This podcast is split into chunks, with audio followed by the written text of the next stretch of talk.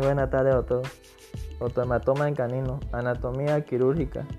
El pabellón auricular está revestido por la piel externa e interna y en medio del cartílago auricular, debajo de la piel existente, las arterias auriculares externas, venas y capilares.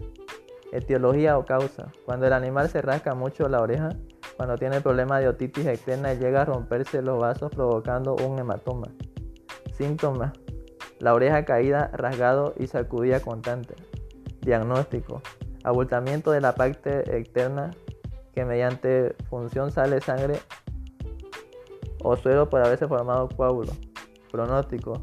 Puede haber, puede haber recidiva una vez controlada la hemorragia subcutánea. Y si no se cura la causa secundaria tratándose la causa, el pronóstico es favorable. Orquiectomía en lechón. Se realiza para evitar el mal olor de la carne. Castración o capadura. La bolsa escrotal dividida por el rafe medio de afuera hacia adentro. Tres capas de la piel. Tejido subcutáneo. Túnica vaginal. Testículo y epidímico. Y el cordón testicular compuesto por dos partes. Una parte de la irrigación sanguínea contenía la gran parte testicular plexo pampiforme y nervios dividida por una serosa llamada masorquio y la otra parte el conducto diferente y la pequeña testicular.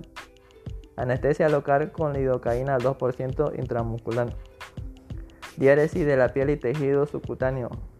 Estirado del testículo con su túnica vaginal y luego con la ayuda de una pinza hacer un nudo hacia el cordón testicular y corte con tijera el otro testículo de igual forma limpieza y spray plata.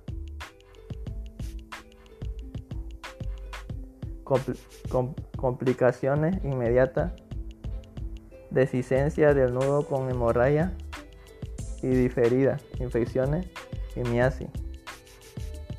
La cirugía que yo propongo para, para este semestre es un tumor en el abdomen y la otra cirugía sería este, de, agarramiento del ligamento.